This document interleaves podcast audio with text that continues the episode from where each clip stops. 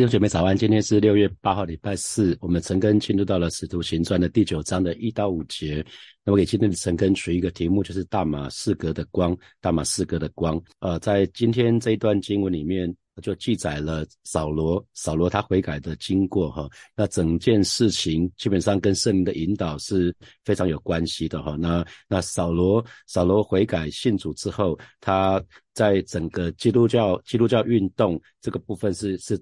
是呃，我想它占了一个蛮大的比重哈。那因为从我们一开始说，呃，基督教一开始从耶路撒冷开始的哈。那可是主耶稣有跟门徒们说，他们应该从。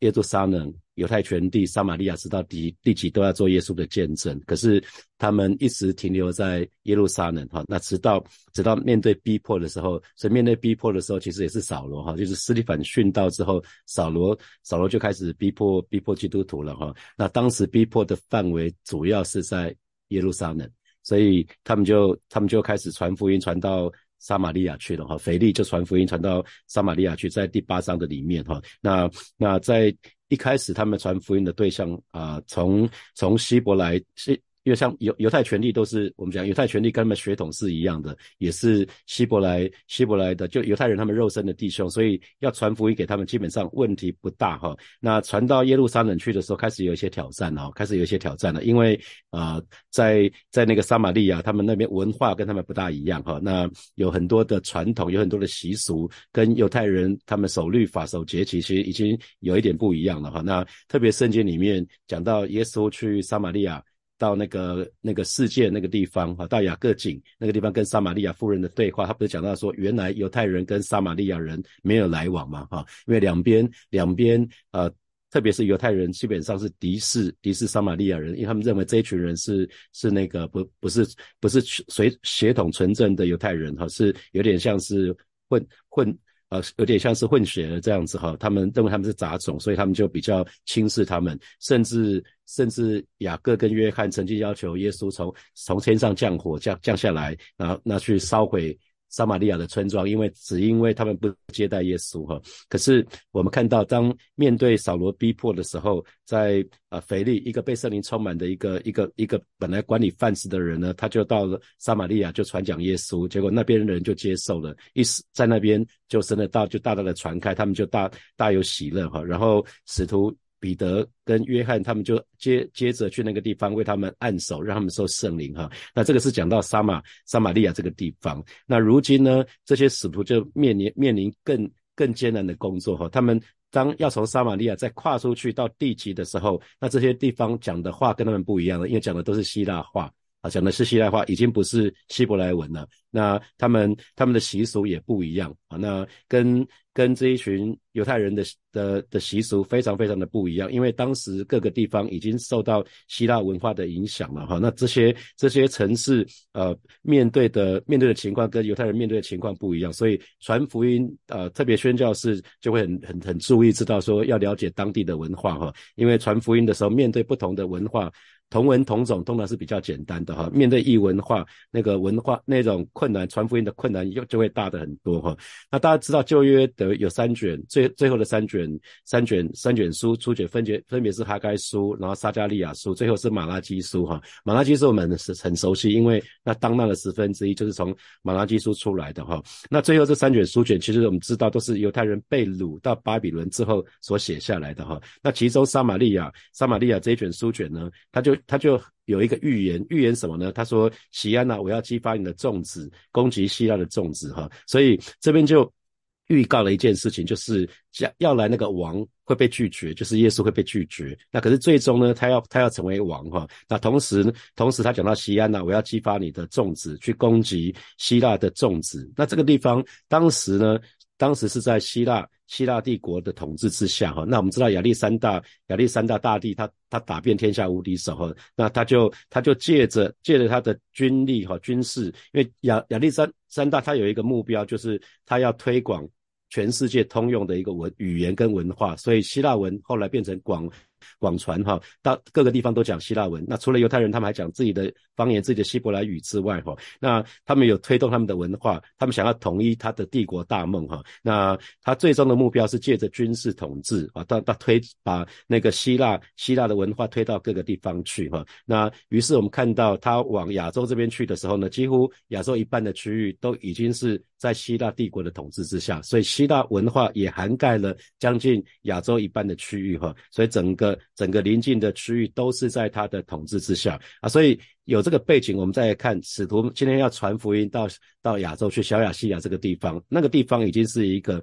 彻底希腊化的地方了哈，彻底希腊化的地方呢，所以呃这边就讲到说，其实为什么？为什么撒加利亚书讲到说西安呐？西安不就是耶路撒冷？耶路撒冷基本上就是希伯来文化。那希腊希腊的种植，所以希伯来文化跟希希腊文化基本上他们是有冲突的，他们思想当中是有对立的哈。那这个对立就会影响到一一一个思想，就会影响到。信仰啊，那希伯来思想的理想是什么？是道德，是公义，是宗教，是律法。那希腊文化是在于，那他们理想是在于文化哈，他们崇尚人类生命的自由，他们讲的是个人生命力量的完全发挥哈。那如果把希伯来思想跟希腊思想来看的话，做一个对比的话，如果从基督教、从基督徒的立场来看的话，其实没有真正的对立哈，他们其实是可以相辅相成的。那可是历史历代以来啊，这种敌对的状况一直都存在哈。那那我们再回到耶稣的时代，我们就发觉说，哎，这这种两股两股力量呢，就分成两党，分别成为撒都该撒都的该人跟法利赛人哈。因为这跟保罗的背景很有关系，神特别拣选了保罗，因为因为保。当时耶耶稣时代的时候，已经是有撒都该人跟法利赛人。那在犹大国本身，就是他大部分都是撒都该派的人哈。那撒都该派是说希希腊语文文的，我们说他们是当权派，他们跟罗马政府有非常好的关系。那法利赛人就就代表。传统的希伯来思想哈，那两边希伯来就是法利赛人跟撒都该人其实是有冲突的哈，因为法利赛人就是用传统传统的希伯来来来来来呃，他们用传统来护卫希伯来思想。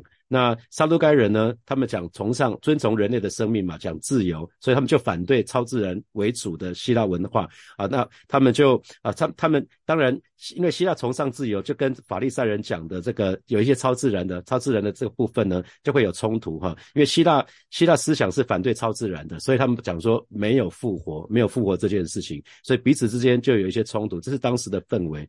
那所以其实只有犹大、加利利、撒玛利亚这些这些地方，除了这些。地方以外的，当时对犹太人来讲，这三个地方以外的，其实都已经彻底希腊化的话，所以他们当大多数的人都是讲希腊化的。啊，所以可是这一群人需不需要福音？啊？当然也需要啊。啊，这这些当然也需要，所以我们就来看扫罗的背景哈，扫罗是在大树大树那边出生的，他是出生在大树这个地方，因为他自己在书信里面说他是希伯来人所生的希伯来人，他的爸爸妈妈都是。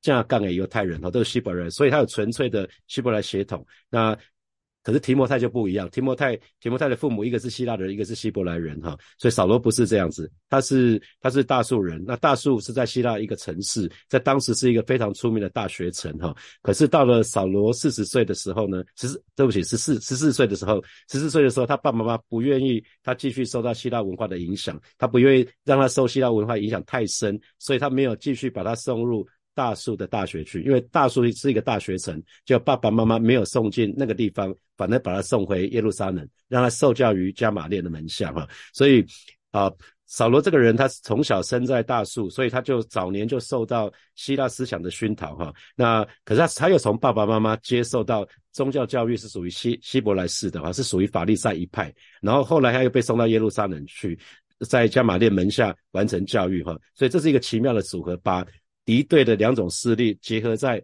保罗这个人的身上，他懂希腊文化，他又懂希伯来希伯来宗教，所以神使用这样的一个人去赢得那些外邦人，哈，是这样的一个背景。所以我们说保保罗也好，扫罗也好，他是神特别拣选的器皿，哈，因为他一方面是是希伯来人，他是一个法利赛人，一方面他又会说希伯，又会说希腊话，他是一个犹太人，然后他又他有罗马的国籍。啊，他他有罗有罗马的国籍，所以他要到各个地方去都是很方便。那希腊文化基本上包括艺术、包括诗歌这些都很发达，所以一定在扫罗年轻的时候给他带来很深很深的影响。所以我们可以看到扫罗的文笔保罗的文笔是非常非常的好的哈。那所以接下来这段经文就要看说，诶，圣灵怎么去。得着保罗这个人哈，那使他使他成为一个特别的器皿，把他的福音，把基督耶稣的福音去传到那些深受希腊文化影响之下的城市哈。所以我们看见，有的时候主要做一件工作的时候呢，他可以选择一个好像没有，好像是没有受过任何装备的那，然后主在给他服侍的一切。可是我们也一而再再三看到，神很多时候使用一些人过去的经历啊，过去的经历，他可能预备他十年、二十年，然后。呃，甚至三十年、四十年，像摩西不就是这样子？所以早年的预备可以不断的被神来使用，完成他伟大的计划。特别是事工越大的，通常主要预备的时间就越久哈。所以在这个礼拜刚过去那个主日的主日信息，我不是讲到说那个每个人都要找到自己的特色吗？特色就是自己的那个 S H A P 这五个字嘛，shape。那 S 我们讲的说是是一个天赋，我们的属灵恩赐。那 H 我们说是我们的心，讲的是我们的兴趣。A 是讲的是我们能力，然后 P 是讲的是性格哈，然后 E E 讲的是我们过往的经验哈，所以我们看到。保罗这个人，他信主之后，神当给他很多的属灵恩赐哈。可是他本来就有很多的才干哦。他 A 能力这个部分，他本来就很有才干哦。然后他的心智所在，你可以看到，不管做什么，他都做得很认真，所以他是一个非常有热情的人哦。所以我们透过 S H A P Shape 这边呢，我们就可以找到自己的人生价值，找到自己的独特意义，然后找到我们自己什么事情是我们最适合我们服侍的。比如说，当我们讲到 Heart。我们的心智热情，如果是在长辈，那我们就去就服侍长辈嘛。即便你可能是年轻人，可以你去你你可以去服侍长辈施工啊。那如果你的你的你的你的心智在在年轻人，你已经是成人了，那你可以倒过来把你的职场经验分享给教会的社青啊。啊，那如果如果你的你的心智你的兴趣是在于儿童，那即便你是成人，即便你是社青，即便你是学生，都可以倒回去去服侍十二岁以下的那些那些儿童啊。啊，那如果如果你的心智是弱势族群，那教会教会有新样基金会在在服侍我们身身旁的那些那教会旁边的那三十三十个家庭比较弱势的家庭，都可以去服侍啊。那如果你的兴趣是在单亲的妈妈，就跟教会讲啊，教会有一些单亲妈，你可以去服侍他们啊。所以每个人都可以根据自己的兴趣，然后去找到自己服侍的位置。然后还有刚刚讲的是能力嘛。那那我们今天特别讲到保罗的过往经验哈，保罗神预备他。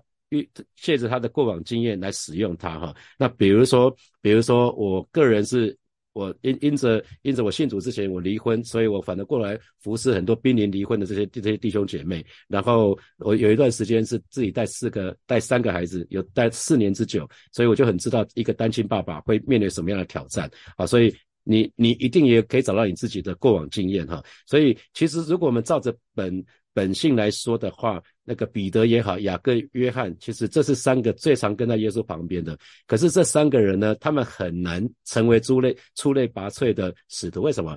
因为他们受的教育真的不多。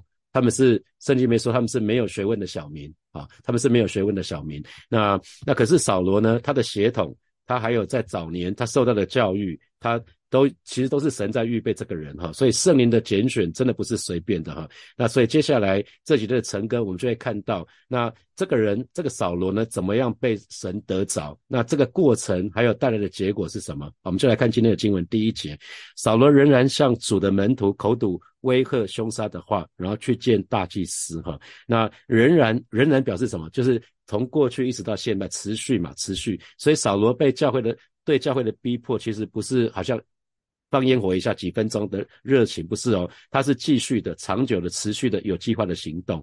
然后耶路撒冷那边已经已经被他逼迫完了嘛，那边已经没有什么，没有人敢在那边聚会了，都跑掉了。所以呢，他他就继续继续呢，他就去见大祭司，要干嘛呢？因为这边已经都被该被抓的都抓光了，所以他他就要做一件事情，就是取得大祭大祭司的同意，去要文书哈。这是第二节里面说的。那你看他讲到口吐威吓凶杀的话啊，青浦记的翻译是扫罗拼命恐吓跟从主的人，想要杀死他们啊，想要杀死他们。那意思是什么？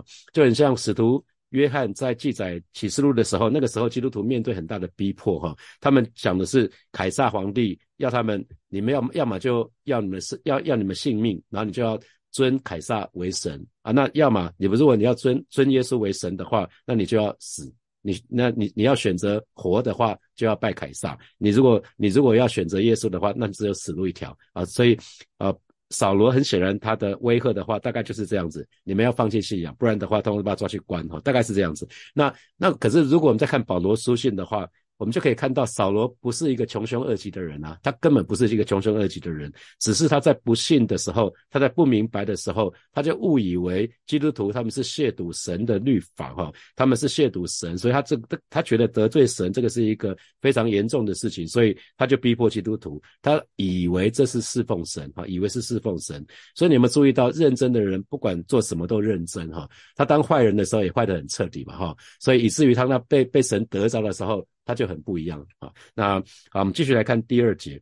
第二节，那扫罗呢就求文书给大马士革的各会堂，若是找着信奉这道的信奉这道的人，无论男女，都准他捆绑带到耶路撒冷哈。所以这边就讲到说，为什么要文书？因为口说无凭嘛。他跑到他跑到大马士革去，这个地方已经不是耶路撒冷那个工会的管区了，所以基本上。基本上他是没有办法去那边逮捕人的啊，那那那其实呃，扫罗一旦他很知道，一旦离开耶路撒冷，他就没有靠山了嘛，背后的靠山。他在耶路撒冷可以这么做，是因为背后有宗教领袖这这一座大靠山。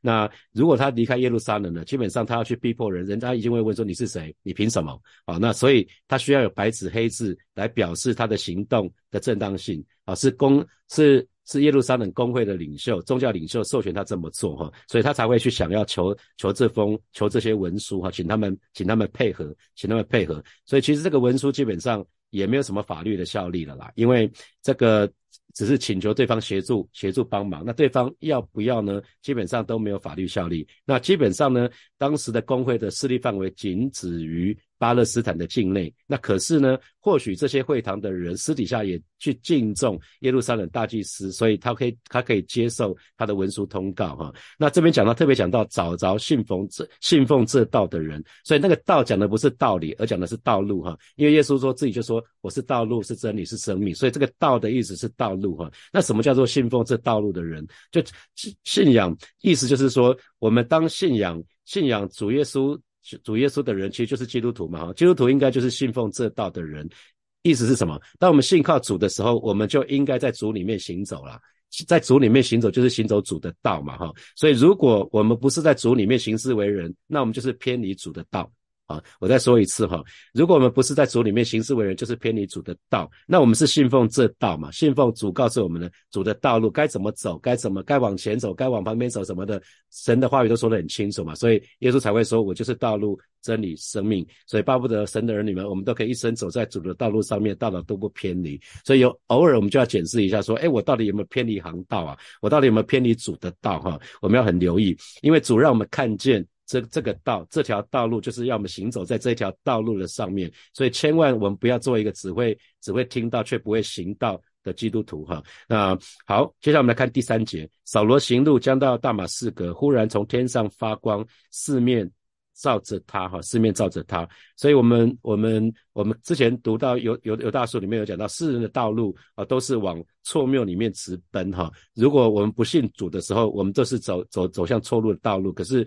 感谢主了，当当我们我们都在呃不管几岁，今天参加成根的弟兄姐妹，我们都已经信主了嘛，我们就都是还没有到终点的人生人生终点的时候，我们就蒙主光照哈，把我们的道路我修正过来。所以啊，当我们呃，其实我不知道大家有没有经验，就是当我们读经或者祷告的时候，突然好像就有亮光进来，让我们好像对那一节经文好像就突然懂了，或者突然对我们某个困境就突然懂了，或者突然有些时候我们在寻求神神的引导，那个光一进来，那我们就得着。光照了哈，在彼得后书，彼得后书的第一章的十七节到十九节啊，十七节到十九节啊，我们只看十九节就好了。那次经历使我们更加确信众先知所宣讲的信息，你们一定要仔细留意他们所讲的话，那些话就像黑暗中照亮的明灯哈。这上了啊，有看到神的话，很很多时候就像黑暗中照亮的明灯，但一直照到。破晓时分，那基督这颗晨星在你们心中要闪耀起来，所以我们说耶稣就是那个明亮的晨星。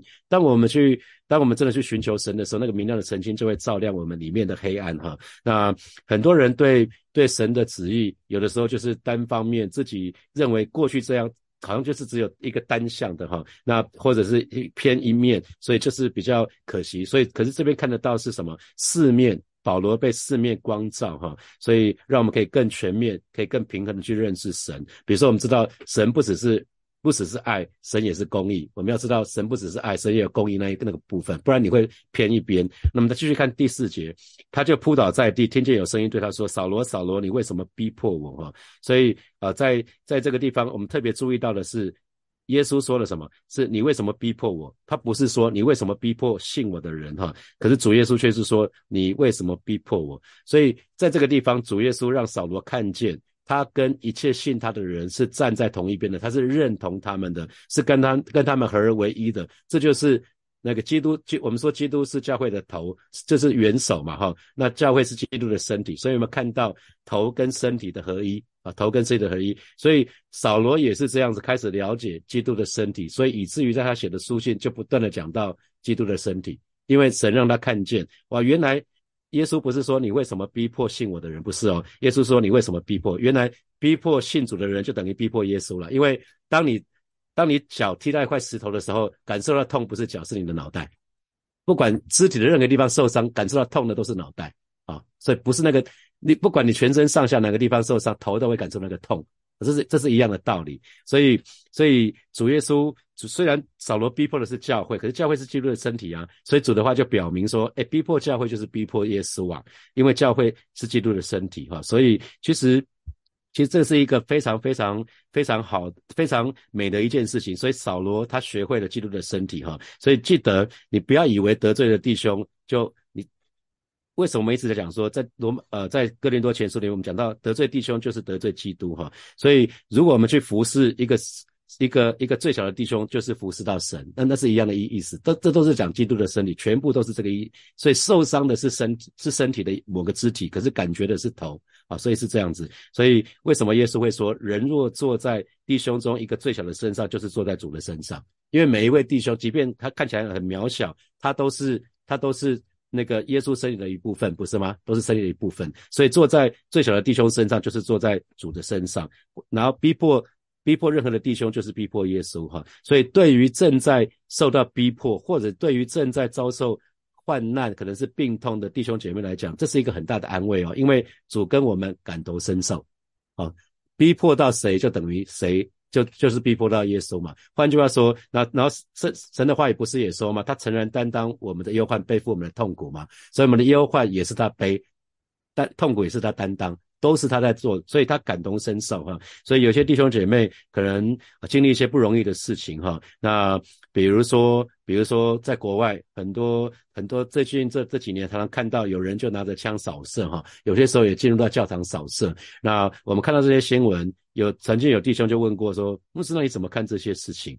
我说有些事情我们永远都没有答案，我们不知道为什么。可是我只知道说，主耶稣与我们感同身受。啊，对那些对那些可能家人就在这种扫射的当中就失去性命的，主耶稣真的与我们感同身受，那就我我觉得只要知道我们神与我们感同身受，那就够了啊，那就够了。那扫罗自以为是热心侍奉神，可是在主里面却成为逼迫哈，所以没有意向的服。那种服侍往往越热心，就越叫主学觉得受逼迫哈，所以我们要非常非常的留意，不要自以为在服侍神，可是实际上却在逼逼迫逼迫神哈，我们要非常非常留意。我们来看第五节，那扫罗就说了：“主啊，你是谁？”主说：“我就是你所逼迫的耶稣。”所以你可以从他的称呼说：“主啊，你是谁？”主啊，你是谁？所以他表示跟他说话这个人哈，是一个非等闲人物哈，所以乃是一个有权柄的主。然后主耶稣就回答说：“我是你所逼迫的耶稣，哈，所逼迫的耶稣。所以其实扫罗当然知道耶稣啊，可是他跟扫罗没有直接的交集，哈，因为扫罗扫罗根本就没有没有看过没有看过耶稣，他怎么去逼迫耶稣？他他根本就在在耶稣钉十字架的时候，他其实也没有在旁边呐，也没有在旁边啊，所以其实其实他并没有直接直接的经历去逼迫。”逼迫耶稣哈，那在这个当中，他就开始就更知道，当耶稣跟他对话的时候啊，那那其实主主耶稣让让他看见，当他逼迫耶稣的门徒，就是逼迫耶稣哈，所以一光一照下来，他就开始不一样了。他先认识认识这个光照他的人，跟他对话的人是掌管万有的主啊，然后他后之后才会接受耶稣成为他的救主，他会成为他生命的主。所以神的儿女们，我们要把一生交给主啊，承认他是掌管我们一生的主啊。那一切信主的，记得我们都是跟主合一的啊，我们都是与主合一的，我们都是基督身体的一部分啊。当我们信主的时候，我们都成为基督身体的一部分，所以一定要好好的爱教会啊，一定要好好的爱教会，一定要好好的爱弟兄姐妹，因为身体。一定彼此相爱嘛，身体一定彼此相顾哈，肢体都会彼此相顾。那只要干犯身体的罪，其实就是就是干犯头的罪，所以得就就得罪弟兄，任何一个弟兄姐妹就是得罪头啊，其实就是这么简单。好，接下来我们有些时间来默想从今天经文衍生出来的题目。好，第一题是，请问你是不是曾经对你自己的过去过往经验？感到感到疑惑啊不解，那请问你的过往经验是不是是不是成是不是可以是否成为其他人的帮助哈？那我们知道张开业牧师他就曾经讲过，他他是一个呃中韩的混混血儿，那他当时年轻的时候，他一直为这个身份呃这种感到感到非常的困扰，可是后来他只知道神要他作为中韩教会的桥梁哈，他就找到那个意义了。好，第二题。请问你是不是可以从自己的 shape 里面找到你的人生价值跟独特意义？那进一步可以服侍神呢？那我们讲那个那个 shape 就是那个五个字，我们的 spiritual gift 是我们的恩赐，属灵恩赐；heart 是我们的我们的兴趣，我们的心；ability 是我们的能力；然后 personality 是我们的性格；experience 讲的是我们过往的经验。哈，好，第三。我们都是信奉这道的人，也就是信靠主，并且在主里面行走的人。那如果不是在主里主里面行事为人，其实就是偏离主的道。那这给这给你什么提醒啊？最后一题，对于身处苦难啊或者是痛苦的弟兄姐妹，记得神与我们感同身受哈。那请问这是不是可以给你带带来安慰？啊，记得我们都是他身体的一部分哈。那身体感觉到痛的时候，头就感觉到身体有受伤的时候，头一定会痛，一直一直有感受的是头。所以，所以耶稣说，逼迫教会就是逼迫我，逼迫逼迫弟兄姐妹就是逼迫我。好，弟兄姐妹，我们一起来祷告哈。我们一起来祷告。首先，我们向谁来祷告？我们相信神在你我身上有美好的计划，让我们过往经验都可以被神来使用，可以成为教会的祝福，也可以成为其他弟兄姐妹的祝福。我们就一起开口来祷告。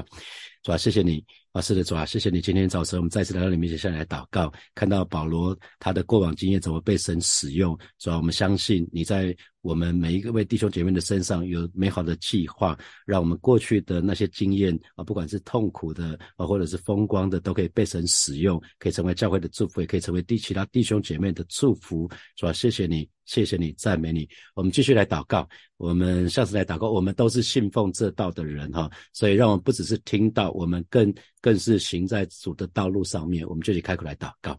主啊，谢谢你！今天早晨我们再次来到你面前，向你来祷告。主啊，我们都是信奉这道的人。主，你说你就是道路、真理跟生命，而让我们常常常常检视我们自己是不是还走在主的道路上面。让我们这个人不只是会听到，我们更可以行出主的道，可以活出主的道。谢谢主，谢谢主，赞美主。所以我们做一个祷告，祈求祈求神来光照我们，祈求圣灵来光照我们，打开我们属灵的眼睛，让我们可以看见神要我们看见，让我们可以重视神所看重的，我们就去开口向神来祷告。主啊，谢谢你！今天早晨，我们再一次来到你面前，向你来祷告，祈求圣灵光照我们，带领每一位神的儿女，每一天都都在你的亮光的里面啊！你的话语要成为我们脚前的灯，路上的光，要成为我们随时的帮助。求主打开我们属灵的眼睛，让我们可以看见你要我们看见的，让我们更可以看重主你所看重的。主啊，谢谢你！主啊，谢谢你！赞美你！最后，请大家为我跟美丽师母祷告。我们今天晚上要去澳洲墨尔本，去墨尔本。分堂哈，那，请大家为我们祷告。下礼拜五回来，下礼拜回来，然后我们请大家为我们祷告，让我们出入都平安，让我们成为我们分堂的祝福。我们就以开口来祷告，是吧？谢谢你把孩子跟美玲接下来这七天的行程恭敬的交在耶稣的手里。你与我们同在，与我们同行，也保守荣耀神教会，因着我们的服侍，他们得着恩惠。谢谢主，谢谢主，奉耶稣基督的名祷告，阿门，阿门。我们把掌声归给我们的神，哈利路啊，接下来每天还是一样是晨更哈，就是我已经录好了，已经都都录好了。然后礼拜六还是有实体的晨更，礼拜六是新荧幕是带，那我还是把当天的那个晨更讲好了，那就是有些部分由牧者带，当当天的牧者带，啊，大大概是这样子。所以请大家还是每天参加晨更，然后礼拜六还是实实体的晨更就是了。然后下礼拜六也是实体的晨更，我我会自己带，我就回来了。对，好，大概是这样子。祝福大家就。养成那个节奏，成根的节奏，就不管牧师在不在，我们都可以一起一起在在不同的时间成根哈。我觉得那是很美的事情。我可能就会参加他们的成根呐。祝福大家在在我不在的时候，你们还是跟跟神有美好的关系，有神美好的同在。好，我们就停在这边，拜拜。